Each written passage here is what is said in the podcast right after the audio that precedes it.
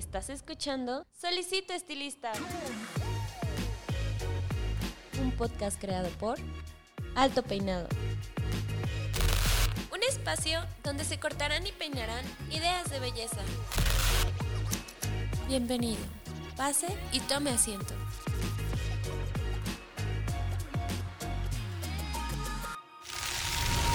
Este episodio es patrocinado por Cold Brush, la nueva herramienta de Babyliss Pro para obtener un cabello saludable. Cold Brush hidrata, suaviza y mejora la condición del cabello. Hola, ¿qué tal? ¿Cómo están? Les habla su host Paco Martínez y bienvenidos a una semana más, un episodio más de su podcast Solicito Estilista. En esta ocasión, bienvenidos a nuestro episodio número 88. Yo creo que ya es un número pues bastante grande y aparte a mí me gusta el, el, el 8, como para que lo sepan, el 8 es mi número de la suerte, junto con el 4, ahí por ondas de numerología que me gustan mucho y pues el hecho de verlo repetido dos veces, siento que va a ser un episodio ah, genial y sobre todo porque digo, ya están ustedes ya saben, ya están leyendo ahí el título, ya saben quién está conmigo. Para la gente que me está escuchando eh, por Spotify y llegó a este episodio simplemente por el reproductor, por el algoritmo, pues eh, les tengo una gran sorpresa. Este episodio les va a gustar mucho, sobre todo si son personas que ya están dentro del medio, que son personas que se interesan por entrar dentro del medio, este giro de la belleza capilar, eh, sobre todo porque sé de buena fuente. Hemos tenido ya 88 invitados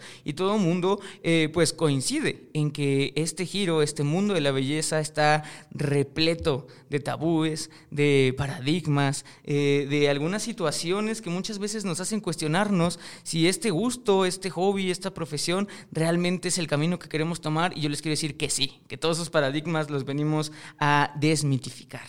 Y justamente vamos a hablar sobre mitos y realidades del mundo de la belleza capilar y para eso ya sé que ya si están en YouTube lo están viendo, saben que no estoy solo. En cabina está conmigo Mauricio Ruggiero. Hola Mauricio, ¿cómo estás? Eh, muy contento, eh, antes que nada agradecido y en este inicio me encantaría hacer, honrar sobre todo a tu abuelo. Okay. Tu abuelo, un hombre visionario, un hombre que para nuestra industria nos ha acompañado, nos acompañó, apoyó mucho a través de su trabajo a que esta industria en nuestro país creciera.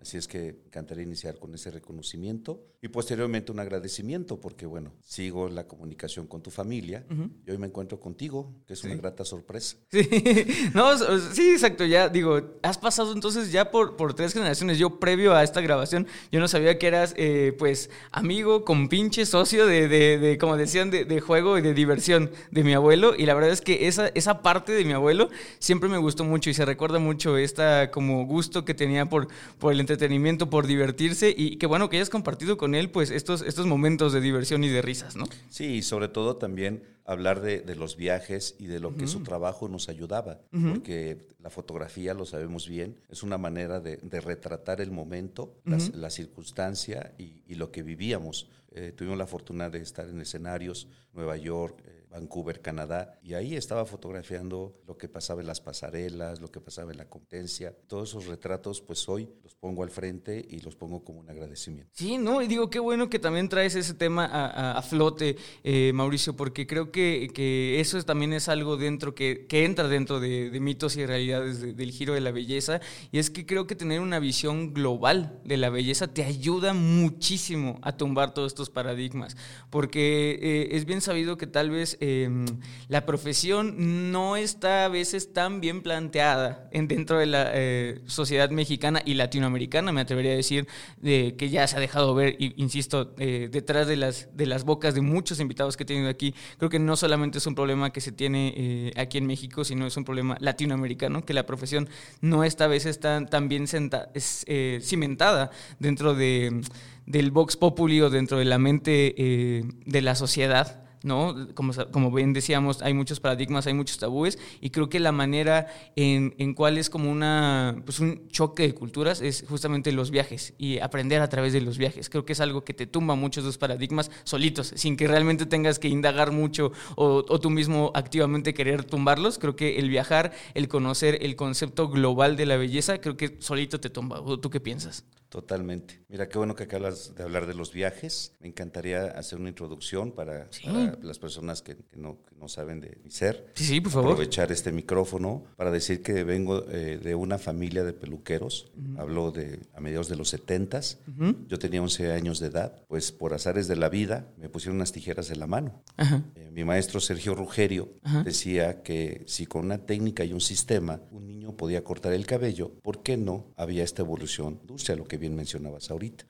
Yo soy originario del barrio de Miscuac, barrio muy popular en la Ciudad de México. Y recuerdo que con mi señor padre, también en paz descanse, él era peluquero en una estética en la colonia del Valle, en la avenida Coyoacán y Félix Cuevas. Ah, multifamiliar se llama esa zona.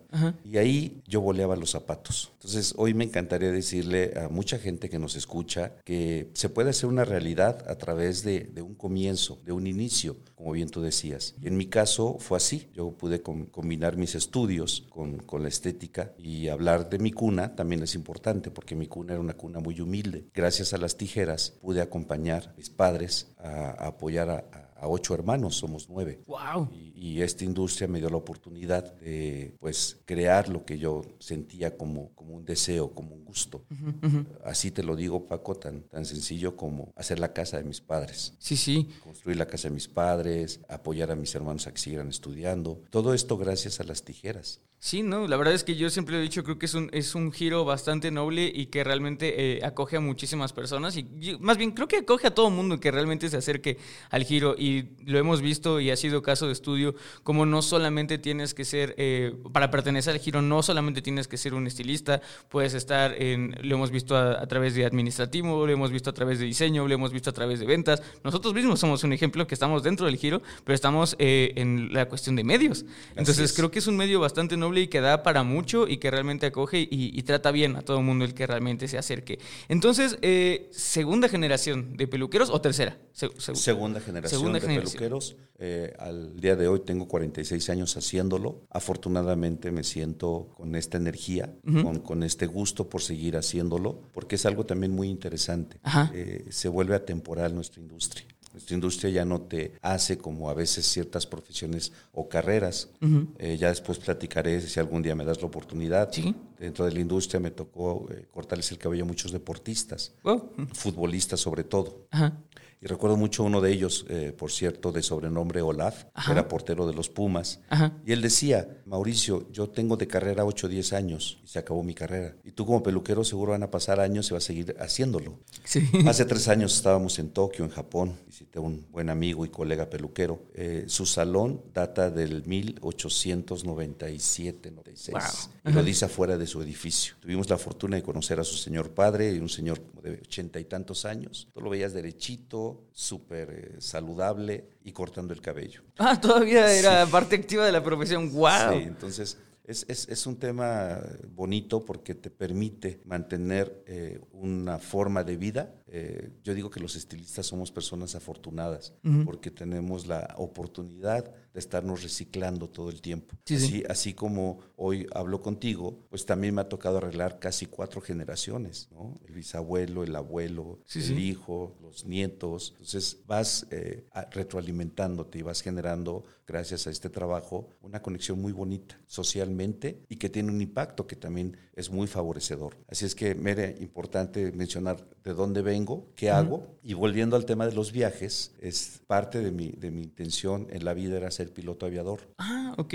Comparto que en los 70 las secadoras parecían turbinas de avión. Sí, era sí, muy fuerte el ruido. Ah, aparte también. Sí. entonces yo tuve una afectación en mi oído eh, izquierdo. Ajá. Cuando voy a medicina de aviación me dicen que no puedo volar o que si vuelo no va a haber empresa que me contrate por el, tema auditivo, por los decibeles. Sí, sí. Y lo que es la vida, la peluquería me dio la oportunidad de viajar, de hacer lo que quería hacer.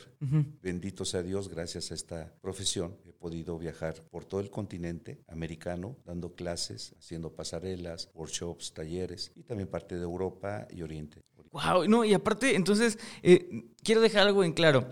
Eh, tu primera opción como carrera de vida, lo primero que viste fue ser piloto aviador. Así es. Pero, o sea, no, se pudo. Pero es muy interesante porque creo que ahí entra un mito que, podemos empezar. Mucha gente eh, piensa que la peluquería, el estilismo, al ser eh, pues una profesión, y yo siempre lo he dicho, o sea, la profesión, y las profesiones realmente antes eran hereditarias. O sea, antes, antes no había escuelas, no había especialidades, si tu papá era peluquero, generalmente, o sea, lo más común es. era que tú eras peluquero Así y así se iban heredando. Si era Así- fotógrafo, Exactamente. si era médico, etcétera. Exactamente, y, y es lo más normal del mundo. O sea, si se ponen a pensarlo, creo que eh, los padres es la primera figura del maestro que existe y pues qué es. mejor que aprender de ellos, ¿no? Entonces creo que, creo que era algo bastante natural. Pero algo que he visto aquí es que muchos, muchas personas que eran eh, o que son hijos de peluqueros, hasta después pensaron en ser peluqueros. No sé qué pase ahí. A mí me pasa lo mismo, ¿eh? O sea, cuando, o sea, yo creciendo yo decía, no, yo, yo nunca voy a estar en la revista de mi papá ni de mi abuelo, ¿no? Y aquí, haciendo, haciendo un producto para ellos. No sé por qué pasa, pero, pero es algo como que a veces, eh, no sé, como que genera, no voy a decir rechazo, porque yo nunca lo- realmente lo, lo rechacé como tal, pero no era como una opción. O sea, no sé, como que lo veía así como de, no, es onda de ellos, yo voy a hacer lo mío. Pero Digo, es, es natural, o sea, es algo con lo que creces, lo he, lo he hablado muchas veces. Eh, yo crecí en, en- en las sillas de LBS, cre- crecí viendo pasarelas, crecí este, viendo a mi papá tomar fotos, a, a mi abuelo arreglando el estudio, ¿sabes? O sea, revelando. Entonces, para mí fue como, es un salto muy natural, pero a veces no lo vemos tan natural.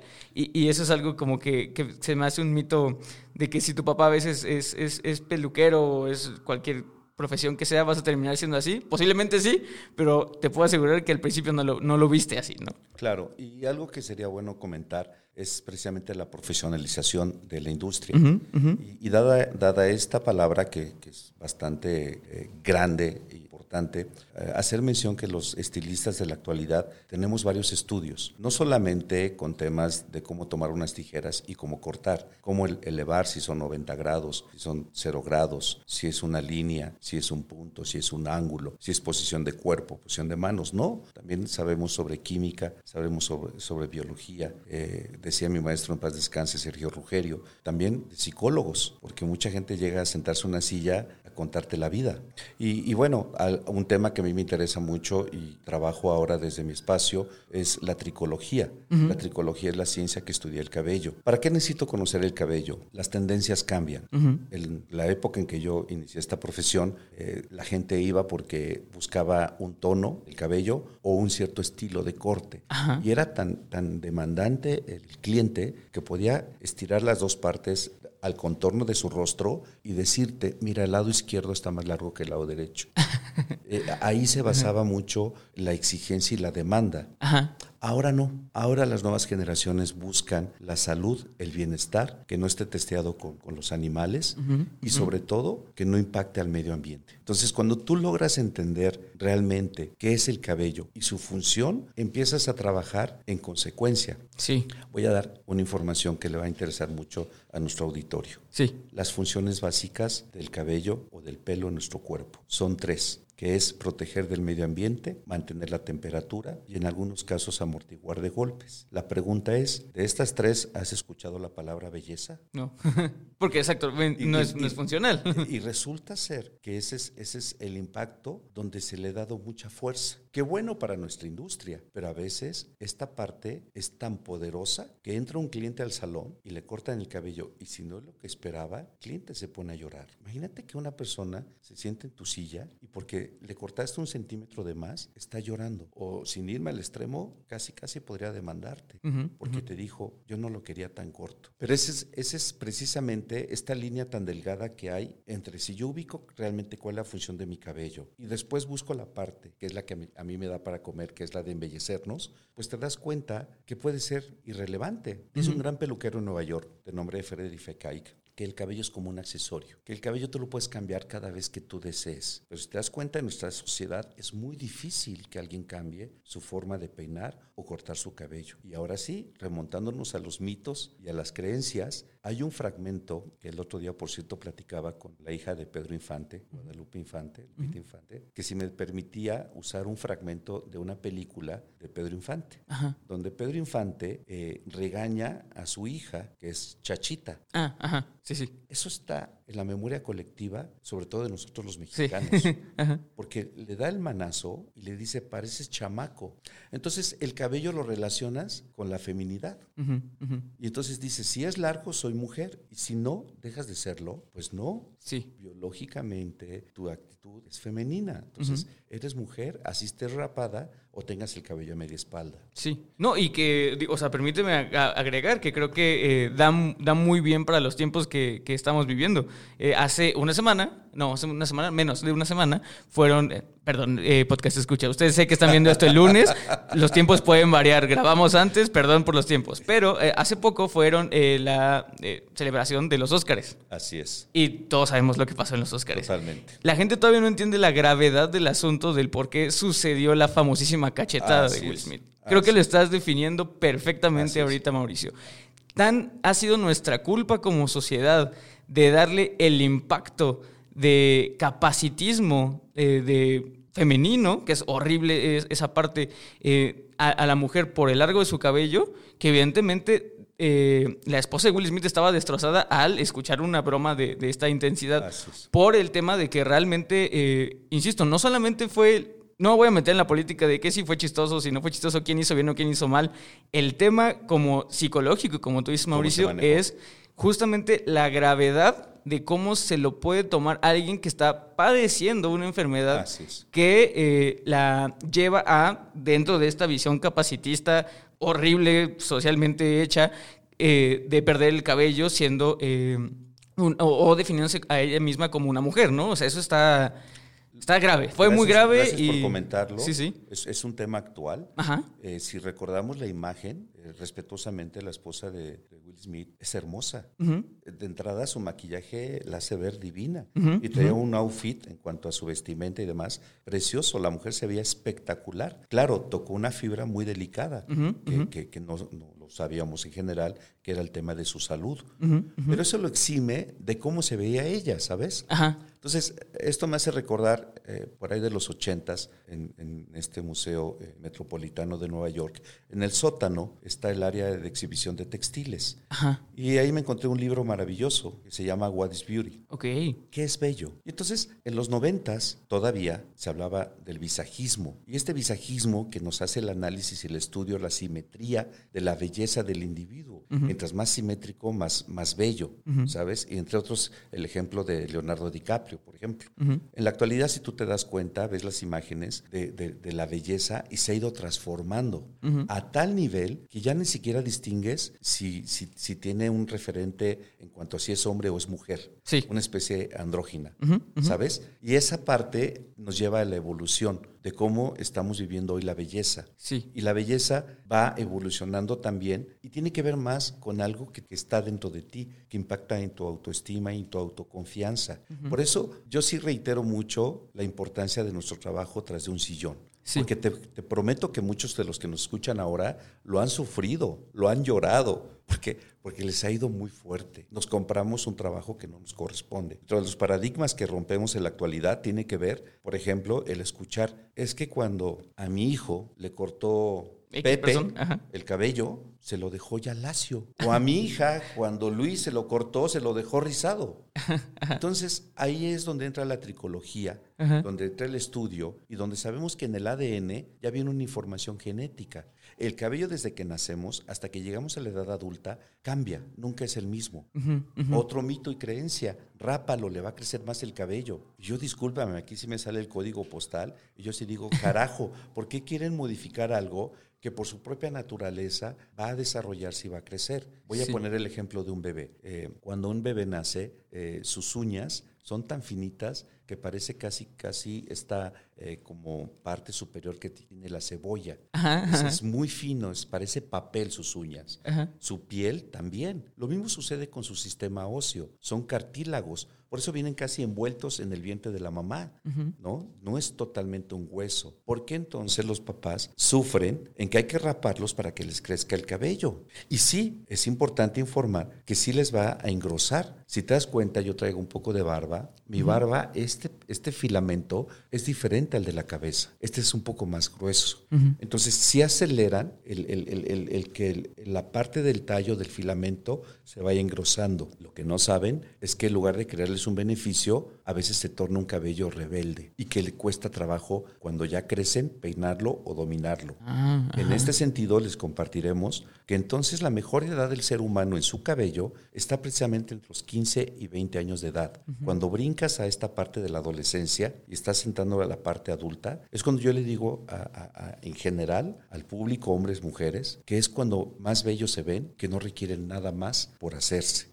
cuando, cuando estamos en esa etapa. Después empezamos a crecer, por ejemplo, voy a hablar de respetuosamente de las damas cuando son mamás, eh, hay una aceleración en el ciclo capilar, a muchas se les cae demasiado el cabello, entran en pánico. Otro mito, la mujer no se queda calva. Si piensan que se van a quedar calvas, y voy a hacer referencia a un personaje político de nuestro país, respetuosamente, si creen que van a quedarse como Salinas de Gortari, por favor quítenlo de su cabeza. No va a suceder. Okay. ¿Por qué? Porque tiene que ver con una hormona tiene que ver con la testosterona. en mm, ese sentido, la mujer es más eficiente que nosotros. Por eso las mujeres no se quedan calvas. Sí pasan por etapas transitorias donde pierden mucho cabello. El cabello cumple un ciclo vital que es nacer, desarrollarse y morir, que es la etapa anágena, catágena y telógena. La telógena se acelera y llegan a caerse hasta 6 o 7 mil cabellos en un solo día. Es impactante. Lo que sí quiero decirles es que así como se cae, viene empujado por uno. Hacer mención que las cabelleras están contenidas por raza y por pigmento otra teoría o otra creencia. Cuando ves ese cabello finito, que la mujer dice, tengo poquito cabello, ¿qué crees? ¿No tiene poquito cabello? Tienen mucho filamento, tienen mucho cabello. ¿Y con qué tiene que ver? Otra vez, con, con su raza y su pigmento. Voy a hablar de algunas en particular. Todo el mundo creemos que los japoneses y los africanos tienen mucho cabello. Sí. Y resulta que no. Su filamento es grueso, ocupa mayor densidad y por lo tanto es menor cantidad. Ellos oscilan entre 90 y 100 mil filamentos. Okay. En la raza humana, ¿quién tiene más filamentos o más cabellos? La gente de origen caucásico, nórdico. Esos que ves en, Europa, en París, en Londres, dices, mira, tiene tres cabellitos. Resulta que no, su filamento es fino, por lo tanto, ocupan menor eh, densidad y son, es mayor cantidad. Ellos tienen un promedio de 160 mil filamentos. Wow. Esto entonces nos lleva a un estudio donde es normal que diario se caiga el cabello. Yo estoy en contra de la mercadotecnia, porque hoy lo vemos en muchos medios, y te dicen, se te cae el cabello, usa tal producto. Por favor, trabajemos en acompañar a las personas a entender que a lo mejor sí están viviendo una etapa crítica, mas no es permanente. Otra de las alopecias comunes es la alopecia areata. Areata viene del nombre de círculo y esta se da desde un centímetro hasta 5 o 6 centímetros de diámetro. Podría ser la mitad de la cabeza. Este, es, este es una alopecia muy impactante. Aparece de un momento a otro. Afortunadamente, aparece solo cuando hay un nivel de estrés muy elevado. Por lo tanto, superando esa situación crítica, yo he conocido personas que de repente casi pierden todo el cabello, vieron un accidente, perdieron a su familia en el accidente. Entonces hay un golpe psicológico muy fuerte. Pasando el problema, empiezan a recuperar su cabello solo, sin necesidad de algún otro activo o algo que tengan que poner. Y en la actualidad tenemos una alopecia que se conoce, la alopecia post-COVID. Ah, sí. Esa es otra situación que está pasando ahora. Esta alopecia también se regenera cuando la persona empieza a estabilizar su estado de salud. Por lo tanto, si le queremos poner un nombre ahora al cabello, el cabello se convierte en una especie de termómetro.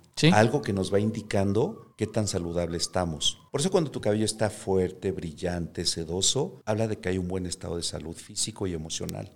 Cuando el cabello empieza a verse reseco, opaco, sin vida, entonces algo hay que revisar en tu cuerpo. Sí. Por lo tanto, aquí me gustaría mucho compartir eh, esta conciencia hacia, hacia todos tus escuchas, que el cabello se alimenta. El cabello está constituido principalmente un 70% por proteínas.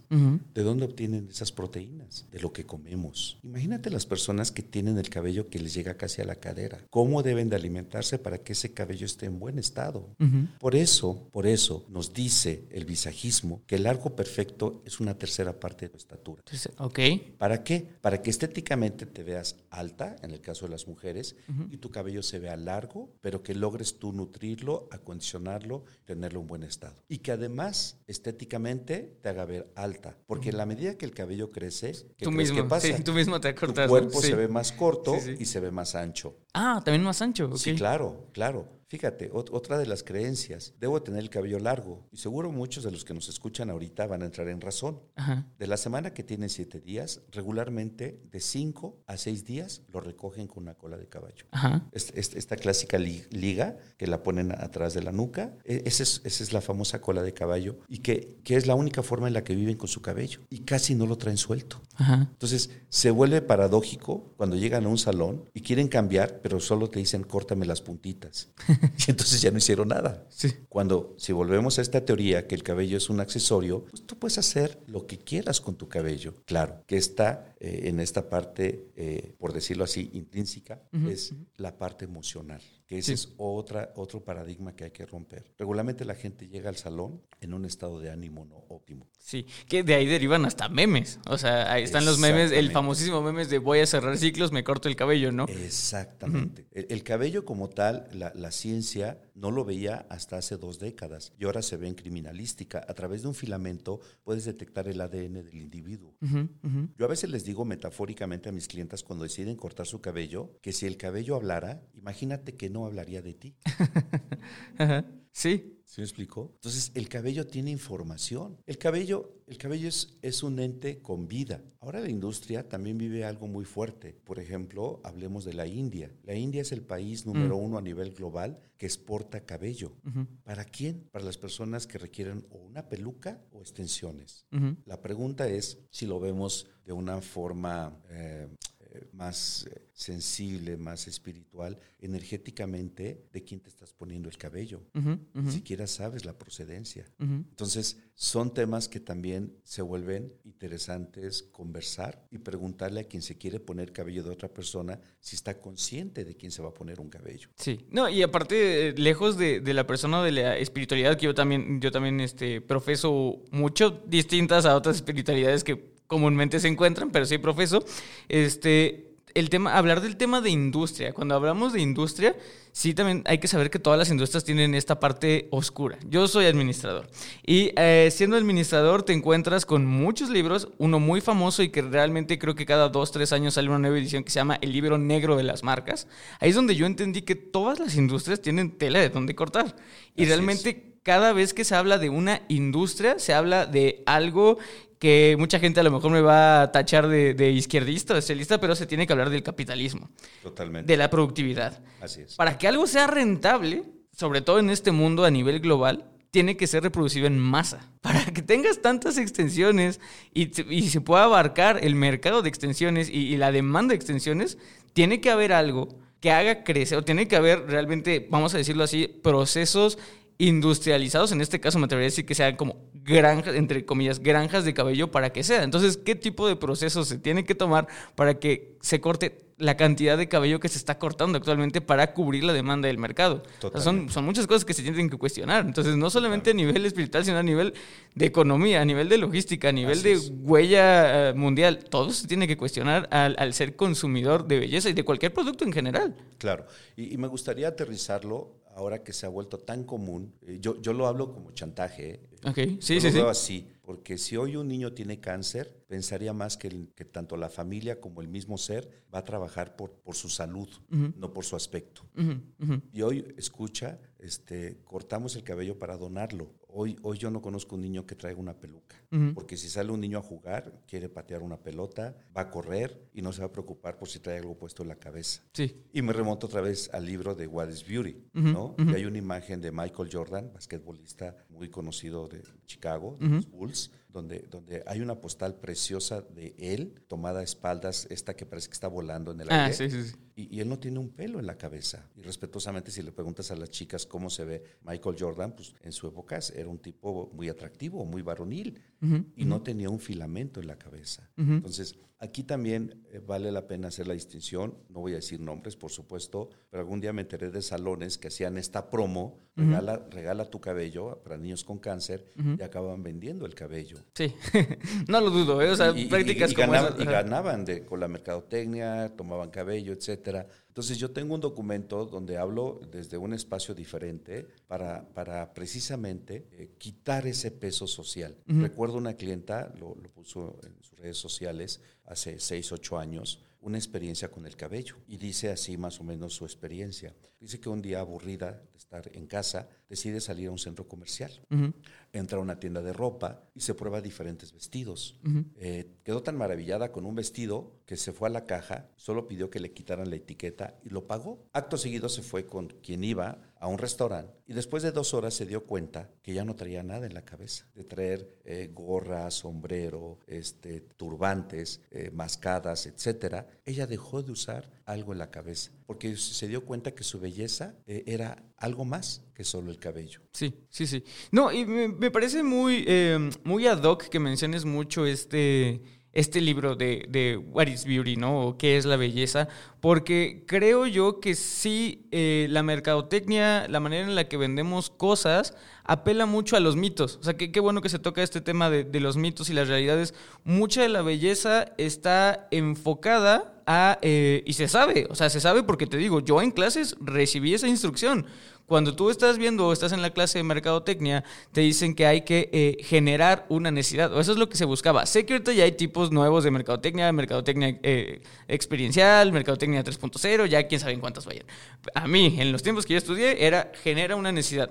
Y la manera que eh, flojamente, debería decir yo, ociosamente se busca generar una necesidad es apelar a o buscar generar voy a decirlo así, amarillismo o alarmismo de algún mito. Entonces, eh, Totalmente. Y si lo unimos con el hecho de que eh, este libro hace una pregunta que yo creo que ni siquiera es filosófica, es sofista, o sea, de las, de las primeras personas que hicieron filosofía de qué es la estética, qué es la belleza, qué es lo que consideramos bello, pues nos damos a la idea de que todo lo que consideramos bello es totalmente un constructo social, dependiendo de dónde vivas, eh, con las personas en la que te relaciones, va a ser tu concepto de belleza. Entonces sí va a haber un sector que va a ser muchísimo más afectado por un mito que otro. O sea, nosotros podemos decir el mito de tenerlo largo, pero va a haber sociedades en que traer el cabello largo está mal visto. Hay círculos sociales, círculos, círculos económicos que traer el cabello largo puede ser visto hasta de mal gusto. Entonces, siempre va a haber alguien a que le pegue más y, generalizarlo creo que sería un, error. O sea, porque, insisto, ningún producto va solamente para un sector en específico. Este mismo producto, el podcast, no va solamente para un nicho. Pero sí es, interesante ver cómo actualmente todo lo que se vende es eh, a través de generar justamente una necesidad y muchas veces esa necesidad se genera a través de un mito. Y qué bueno que, existan eh, estilistas como, como tú, Mauricio, que apelen a la funcionalidad. Qué bonito es eso sea, qué bonito es vender, que está bien, o sea, vivimos en un mundo que, necesita vender y, comprar. Qué bonito es vender a través de la funcionalidad y no de un mito. Como tú dices, qué bonito es eh, vender un cabello eh, que, esté bien cuidado, vender, que, sirva para, para, lo que tú bien nos mencionabas, que tenga esa, esa pues, natural, naturaleza ya intrínseca dentro del cabello, dependiendo de cómo esté estilizado, dependiendo de cómo esté eh, cortado, incluso dependiendo de como tú bien dices, si quieres vender belleza, vende belleza no, no solamente necesariamente a través del cabello. Eso me parece muy, muy importante, ¿no? Y, que creo que es una, es una realidad que me gustaría que sea... Eh, la redundancia, real dentro de unos años, que todos los peluqueros apelen a la belleza funcional, holística, no solamente se dediquen a el corte, el, tono o el, estilo del cabello, ¿no? Hablando, hablando de, estos mitos y, creencias, espero que L'Oreal, Revlon, Procter, etcétera, no me vayan a cuchillar, pero tiene que ver con la cana. Ok. La cana es una deficiencia a nivel molecular de la fibra capilar. Ajá. Punto. ¿Qué ha hecho la mercadotecnia? Si tienes cana, ya estás vieja. Sí. Ahora ve la distinción, ahora que hablamos de equidad. Si tú ves a un hombre con canas, y perdón si me refiero a actores ya como Richard Gere, como George Clooney. George Clooney, creo que es el gran ejemplo. Eh, tú lo ves con cana y ¿cuáles son los adjetivos que utilizan cuando ves a un George Clooney? Guapo, sexy, atractivo, interesante, maduro. Cuando una mujer tiene canas, ¿qué dicen? Vieja, acabada, descuidada, fodonga. ¿Qué diferencia haría socialmente si a una mujer con cana le dices que es sexy, atractiva? interesante, guapa. Sí, sí. Lo comento de manera como lo vivimos día a día. Estábamos en un restaurante que se llama San Angelín, aquí en la Ciudad de México. Me encantó ver la pasarela de mujeres con el cabello, sus canas.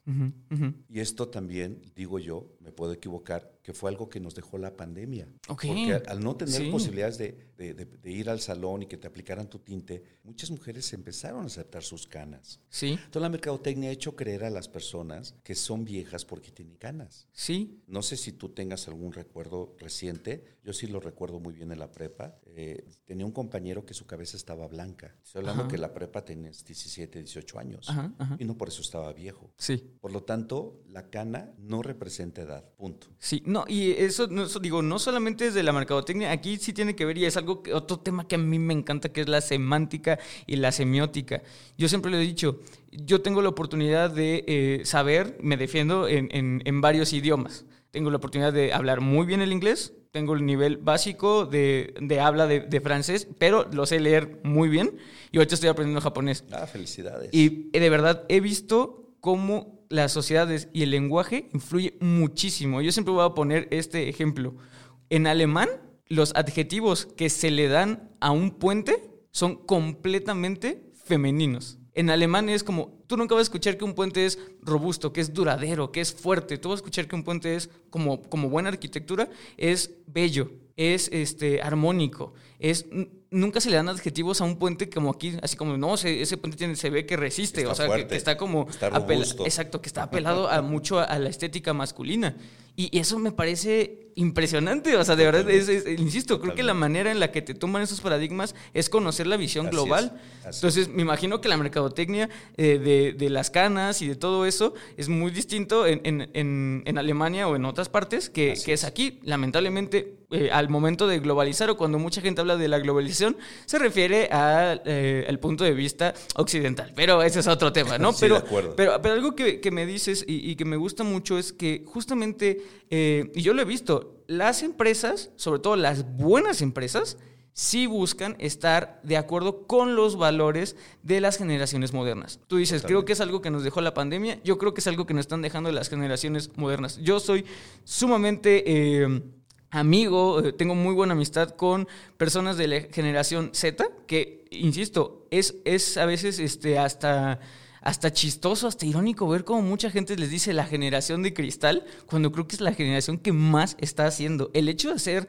y de hacer notar cosas que estaban tan mal durante muchos años, de verdad tienen mucha valentía, por no decir otra cosa más, más este, fuerte en el podcast, pero creo que, creo que ellos están echando un- una carga que, que realmente nosotros les pusimos. Las generaciones antiguas, ya sea la millennial, ya sea la Y, ya sea los boomers, les, les pusimos a la generación Z y no es que sean frágiles, es que realmente nos están haciendo notar cosas que estaban mal. O Son sea, y que más- nosotros Son, normalizamos. son seres más conscientes, lo hablo con, con- con uso de conocimiento. Eh, tenemos una hija, mi esposa Itzel y yo, que se llama Constanza, y es un ser más consciente. Ujú. Es un ser que vas manejando y cualquier conversación se detiene y dice, inhalamos y exhalamos.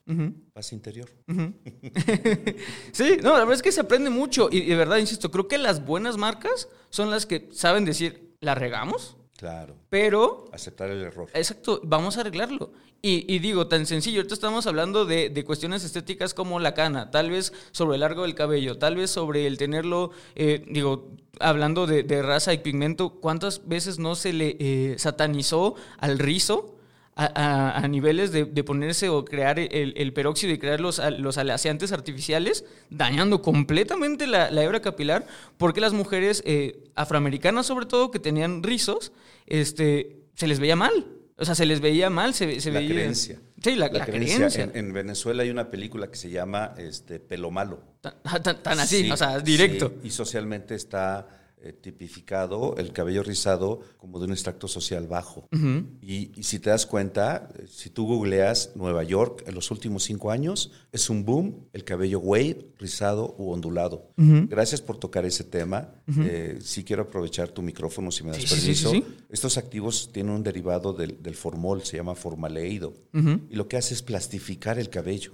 Da la sensación de que el cabello quedó lacio. Yo digo respetuosamente, en mi infancia había una compañía que se llamaba Muñeca es mi alegría. Entonces son cabellitos que están pegados al cuero cabelludo, que no se mueve nada y que caen, totalmente lisos.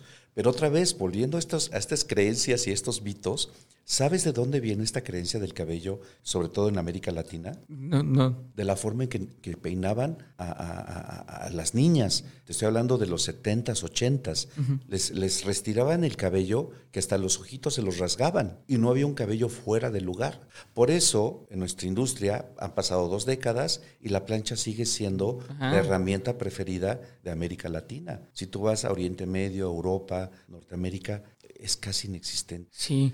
Solo, solo lo menciono otra vez como un contexto de hacia dónde está evolucionando nuestra industria. Y ahora hay activos orgánicos que realmente van a ayudarte a tu cabello.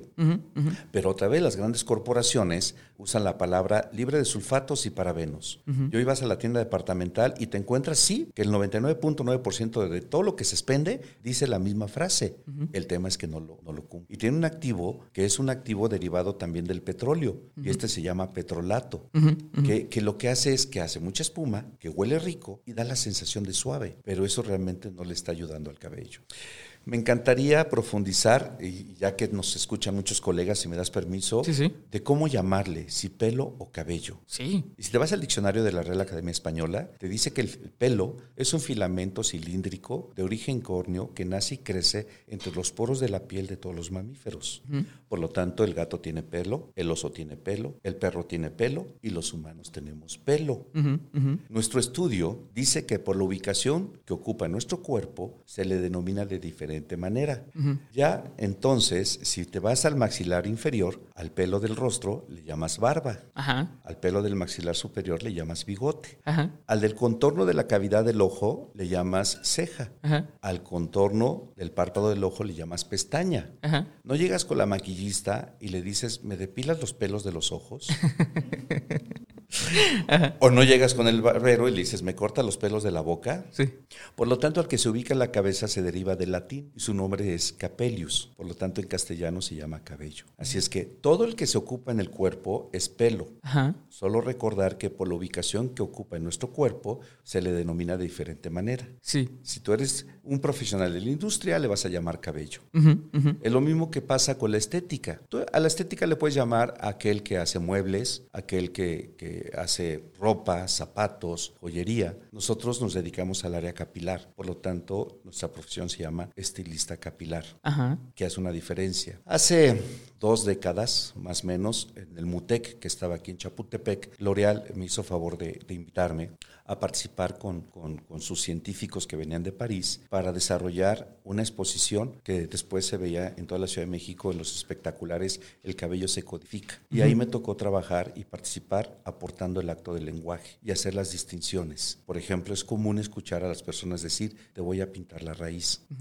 Y algún día decía un científico, precisamente en una convención en Redken, en Las Vegas, que un día una vecina le dice que tiene una emergencia, que si le puede ayudar. Y le dice el científico, ¿qué te está pasando? Dice, es que acabo de pintar la raíz de mi cabello. Y el científico con su, con su forma de ver la vida, dice, esta mujer se quiere suicidar. Seguramente se cortó la cabeza con una navaja y se empezó a meter tinte. Dice, entonces no te puedo ayudar, hay que hablar al 911. Y le dice ella, no, lo único que necesito es agua, que no tengo agua para lavármelo. La distinción es la siguiente, no vamos a teñir la raíz del cabello, porque ese está en el bulbo piloso. El bulbo piloso se aloja en la epidermis. Si vemos el cuero cabelludo, está la dermis, la epidermis y los tejidos subcutáneos. Por lo tanto, no vamos a abrir la piel para meter el tinte. Esa zona nosotros le llamamos crecimiento. Entonces, ¿qué hacemos? Teñimos el crecimiento. ¿Qué pintas? Las partes sólidas, la madera, el vidrio, los muros, etc. En el caso del cabello es una fibra. Esto me hace recordar respetuosamente a mi abuela, que decía, madre, que se llama Concepción, le echaba un grito, Concha, esas, esas playeras de los niños están todas decoloradas tíñelas, tíñelas. Entonces, en una cubeta con agua hirviendo le ponían una pastilla y metían la prenda que era de algodón y la fibra se teñía. Por lo tanto, los estilistas capilares teñimos el cabello. Pasa lo mismo con el cabello rizado, que muy bien, gracias que lo dijiste hace un momento. En México es común escuchar cuando la persona tiene el cabello rizado, ahí viene el chino o la china. Y si te vas otra vez al diccionario, la palabra chino solo dice que es originario de la China. ¿Y cómo son los chinos? Su cabello, lacio. Entonces tú viajas de Guatemala hasta la Patagonia, exceptuando Brasil, y te vas a encontrar que para ellos el cabello chino es el lacio. Cuando escuchan a un estilista mexicano decir que tiene el cabello chino, dicen, ¿de qué está hablando? y, creo que nuevamente ahí nos podemos remitir a, lo que iniciamos diciendo. O sea, realmente creo que eh, eh, el salir de tu sociedad, el salir de tu, de tu círculo, el salir de tu país, el viajar, eh, te tumba muchos paradigmas. Sé que hay muchísimos paradigmas en la sociedad mexicana sobre eh, la profesión de los estilistas capilares, ya como, como bien nos dijiste, Mauricio, pero esos se, se, tumban solitos, se tumban solitos sin necesidad realmente de, ser un, conocedor completo, sin necesidad de ser un académico. Eh, qué, bueno que eh, se me fue la palabra de la ciencia tricono, triconomía. Tricología. Tricología. Sin necesidad de saber de tricología, se tumban todos estos paradigmas. No todos, obviamente. O sea, nadie, eh, nadie puede saberlo todo. Obviamente, mientras más desconozcas, pues vas, va a ser muchísimo mejor. Pero, pero el simple hecho de ver fuera de tu burbuja te cambia el mundo. O sea, no, no, solamente, o sea, no solamente el, giro de, lo que trabajas, no solamente el cómo ves tu casa, el, cómo ves tu rol como persona. Hace eh, un episodio hablábamos de conocerse a uno mismo. El simple hecho de ver cómo alguien más te ve, ya te cambió tu mundo, te cambió tu imagen, te cambió todo. Y, y todo eso a veces es difícil es difícil de construirse y vuelvo y, permíteme otra vez remontarme a esto de, de, la, de, evolucionar, pero realmente hacerlo conscientemente, ¿no? Como bien dices, sí hay muchas eh, empresas que dicen, ok, la regamos, eh, tenemos nuestras cosas malas, podemos cambiar si, si, nos dejan, si la sociedad nos deja, si, si, el mercado nos deja y les ofrecemos las cosas que eh, actualmente vayan ad hoc con los valores que se están profesando actualmente pero que sí lo hagan. Y, como tú bien dices, no solamente es una etiqueta, o sea, realmente es la filosofía. Eh, yo, la gente lo sabe, soy vegano desde hace casi una década. Muchas de las empresas que yo dejé de consumir ni siquiera es porque si eran veganos o no, es por la filosofía que tienen que no va doc a mí. Y así como yo, vienen muchísimos eh, consumidores, que ya no solamente es un consumidor que, recibe la información de qué comprar a través de, de la radio, de la televisión, que aquí en México fueron monopolios, ya se dedican a investigar. Entonces es, em, es, importante que el estilista se eduque eh, no solamente por un solo medio. antes pensamos que lo que decían en la escuela era lo absoluto y la total verdad resulta ser que no. sales de la escuela y Plutón ya no es un planeta. Pasan tres años y Plutón vuelve a ser un planeta. Se descubren nuevas cosas. Todo, todo cambia. Todo el conocimiento cambia y sé que es difícil. O sea, por eso es que vemos a las generaciones eh, como las de cristal, las que se rompen rápido, las que piensan que todo, que tienen la razón. Se abre el debate, se abre el criterio y tú mismo te vas educando. Pero, eh, y retomando todo esto, hay que aprender y que hay que ser eh, pues que hay que ser cuerdos con lo que decimos y, ser conscientes de lo que vamos a hacer, también es lo que estamos pensando y lo que profesamos. ¿Por qué? Mencionaste una película, yo no la conocía, Pelo Malo. mira, mira qué chistoso es todo esto y cómo vamos a unir todo. Yo no, yo no conocía esa película. Conozco un documental que se llama Bad Hair, que es literalmente la traducción de Pelo Malo. Así es. El productor, el escritor de esa película, dijo, y lo dice en el documental, creo que está en Netflix, que él se vio tan destrozado cuando vio que su hija, es, ellos son de, raza, de raza negra, ¿no?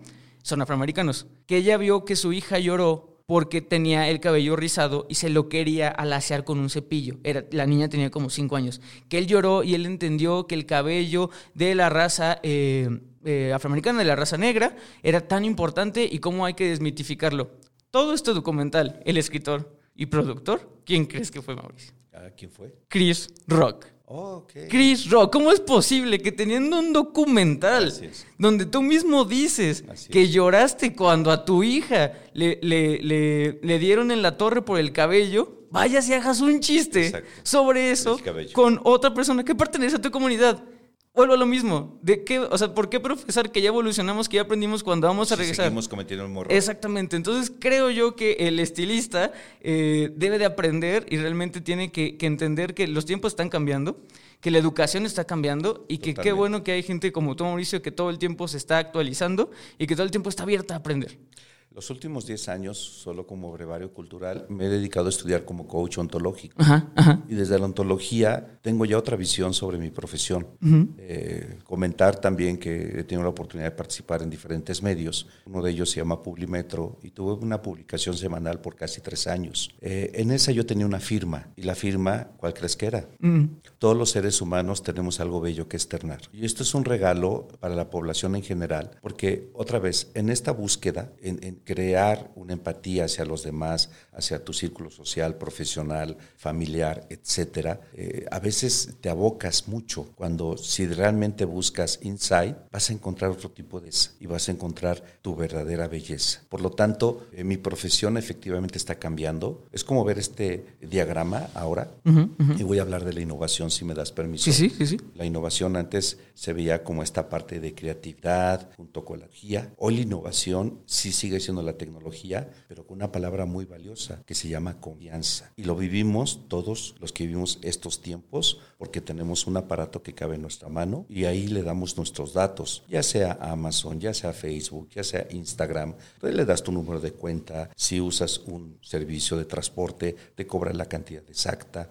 Esto tiene que ver con la confianza. Y ahorita que hablabas de cómo se está moviendo la industria, tenemos esta cafetería que es un ejemplo, que realmente lo que tú vas a vivir es la experiencia de tomar café, no el café per se. Me estoy refiriendo a Starbucks. ¿Y qué te ofrece? Te ofrece una atmósfera, a qué huele, cómo se siente, cómo se ve. Hacia allá va también nuestra industria. Por eso he sido muy enfático que las nuevas generaciones ya no van a buscar si es un fleco corto o largo, si es rojo o es amarillo si es verde o es azul, si es rizado o es lacio. Van a buscar que esté saludable, que no afecte al medio, que lo que estoy invirtiendo contigo, porque si invierto, me dé un resultado a largo plazo. Ejemplo, nuestra industria se llama cosmética. Y voy a hacer un ejemplo respetuoso para las damas.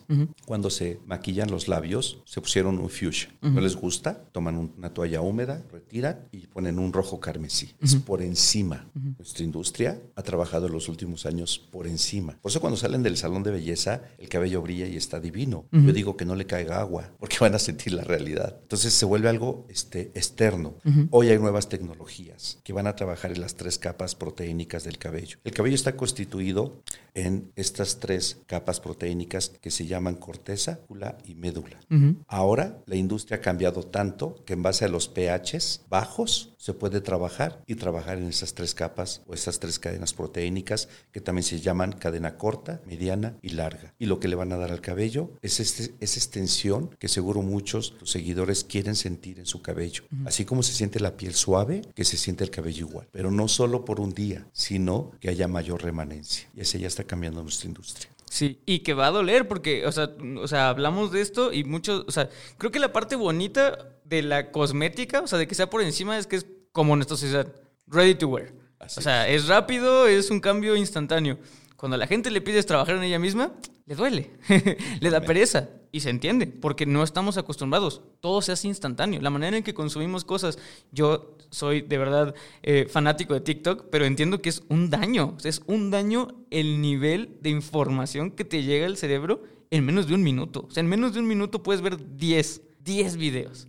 O sea, estamos, esta generación está recibiendo más información que todas las generaciones pasadas en toda su vida. Así es. Toda la vida de las generaciones pasadas, las juntas, estamos recibiendo información en un minuto. Totalmente. Entonces, sí, es, es, una, es una época de cambio, es una época en la que se tiene que adaptar, que no va a ser sencillo, porque no va a ser sencillo, pero eh, qué bueno que se están rompiendo los mitos. Qué bueno que la gente está... Eh, no me gusta decir la palabra despertar porque mucha gente lo utiliza a nivel espiritual, pero qué bueno que sí se están dando cuenta. O sea, sí están hay, hay un despertar de conciencia. Exacto. Si dejamos la parte eh, mecánica del ser humano, la parte que es como un robot, a, a, a ser más perceptibles, a, a, reaccionar a través de lo que huele, que vemos, de lo que escuchamos, de lo que sentimos. Por lo tanto, hay una evolución. Sí. Y esta evolución nos lleva a la conciencia uh -huh. y a la conciencia de ya no crearnos daño. Exacto. Y que a veces es que es, es, tan sencillo. O sea, yo, yo a veces pienso cómo nosotros ahorita hablamos de la época de los 50, de los 40, cuando todo estaba cubierto de plomo y que, y que ahorita mismo decimos, ¿cómo es posible que nadie Así se dio cuenta que todo estaba cubierto de plomo y que el plomo le estaba causando cáncer? Seguramente así en 20 años alguien va a voltear y van a decir, ¿parabenos? ¿Petróleo en el cabello?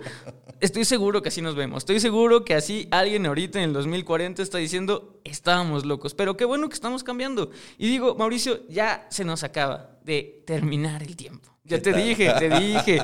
Siempre, siempre pasa lo mismo. Siempre dicen, ¿cómo es posible? ¿Ya se acabó? Sí, ya se acabó.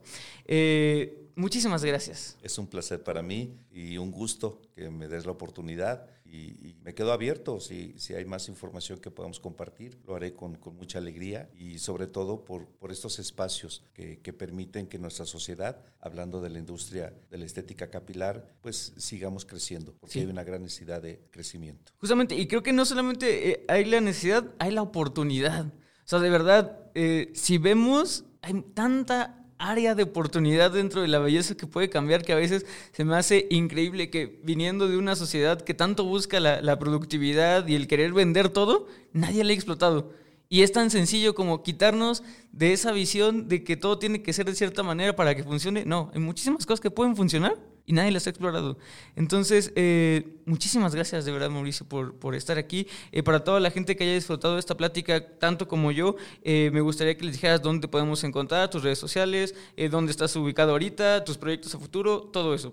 Bueno, antes de dejar un mensaje, si me das permiso, con respecto de la evolución. La, evolución, volviendo otra vez al siglo pasado, 70s, 80s, era que todo mundo buscaba estar igual. En la actualidad ya no. En la actualidad puedes ir a los Óscares, como iba la esposa de Will Smith, sin un solo cabello, te vas a ver hermoso, te vas a ver guapa, o puedes traer el cabello a media espalda, lo puedes tener más largo. Vaya, hay en este sentido una evolución. Puedes dejar tus canas también. Si tu cabello es rizado, déjalo que sea rizado. No busques que sea lacio respetar tu propia naturaleza, ese es parte del mensaje.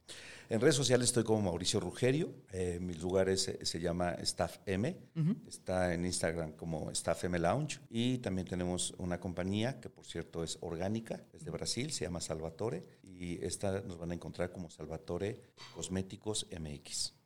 Pues, ojalá algún, algún día puedas venir al programa y, hablemos de, de, esa línea y sobre todo pues todas las bondades que me imagino que si hay, existe un, eh, una persona detrás de que tiene todo este conocimiento, pues me imagino que la línea de estar pues excelente, ¿no? Yo, yo ya quisiera, estoy emocionado incluso nada más de pensarlo y de verdad me gustaría dejarte como a todos los invitados que las veces que tú quieras repetir, este es tu micrófono, este es espacio y mis podcast escuchas son tus podcast escuchas. Muchas gracias y, y estamos a sus órdenes aquí en la Columna del Valle, en la Ciudad de México y si todavía usan el teléfono, es 55 59 29 58. Perfecto, pues ahí está, no tienen ya excusa, podcast escuchas, ya saben por dónde llegar a Mauricio. Eh, y de verdad espero que, que, lo, que lo pasen a saludar después de este episodio. E insisto, este creo que es de los episodios que, que más he disfrutado. De verdad, Mauricio, eres una gran persona. Veo que estás muy preparada y que aparte veo que tienes eh, ese gusto por aprender y desaprender, que ya vimos que, que es lo, lo importante. Vaya que hay que desaprender. Muchísimas gracias, Mauricio. Muchísimas gracias a ustedes, Podcast Escuchas. Y obviamente, muchísimas gracias a nuestro patrocinador Babilis Pro por estar un episodio más con nosotros. Yo fui Paco Martínez. Ah, mi firma, para que la veas, la vas a escuchar. Recuerden que la belleza la hacen ustedes. Nos vemos la siguiente semana. Hasta luego. Esto fue Solicito Estilista. Un podcast creado por Alto Peinado.